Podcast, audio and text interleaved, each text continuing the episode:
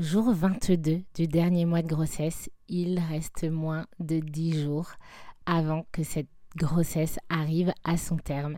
Et aujourd'hui, j'ai envie de vous passer un message qui pour moi est essentiel.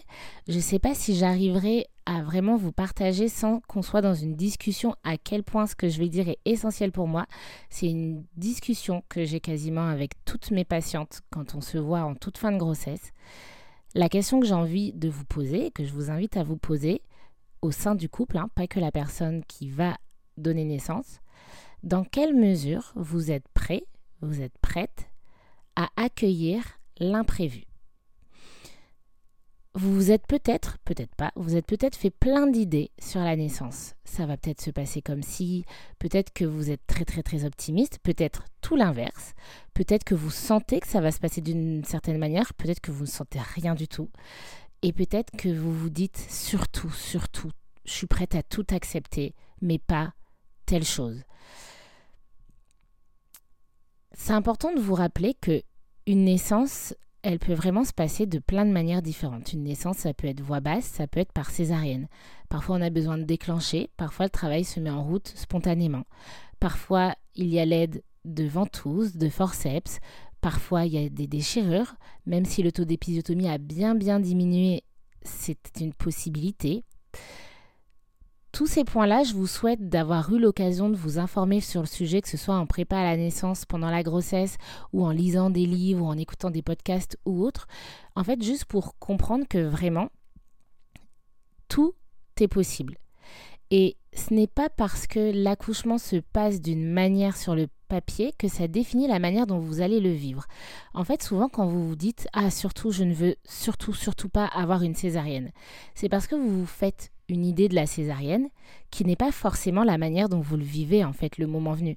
Je vous dis ça parce que vraiment d'expérience, je connais vraiment des couples qui peuvent en termes de ressenti, avoir exactement le même ressenti sur leur naissance, sur leur accouchement, et pourtant avoir eu des accouchements complètement différents. Au même titre que certaines personnes ont des accouchements qui sembleraient sur le papier des accouchements de rêve, un accouchement voix basse, simple, rapide, euh, sans douleur, et pourtant extrêmement mal vécu, qui laisse un très mauvais souvenir, et à l'inverse des accouchements qui sur le papier peuvent sembler très compliqués, tentative de voix basse avec ventouse, avec forceps, échec d'accouchement voix basse, direction césarienne code rouge, on se dit oh mon dieu mais comment la naissance va être vécue? Et malgré tout, le couple, eh bien, parfois juste se dit waouh, c'était incroyable, on s'est senti tellement bien accompagné, on nous a tout expliqué. Et en fait, on a rencontré notre enfant et c'était incroyable. Et en fait, tous les vécus se valent. Mais ce que je veux vous dire, c'est que là, aujourd'hui, le fait de se dire, en fait, peu importe comment sur le papier se passe la naissance, ça reste la naissance de notre enfant. Se préparer à ça d'avance, forcément, ça augmente la possibilité que vous, vivez, que vous viviez bien bah, l'accouchement tel qu'il va se présenter à vous. En fait, nous ne sommes pas encore, nous les soignants et vous les patients, des dieux. Nous ne pouvons pas décider de tout. Euh, il y a des choses sur lesquelles vous pouvez agir, il y a des choses sur lesquelles on peut agir, il y a des choses sur lesquelles on ne peut pas agir.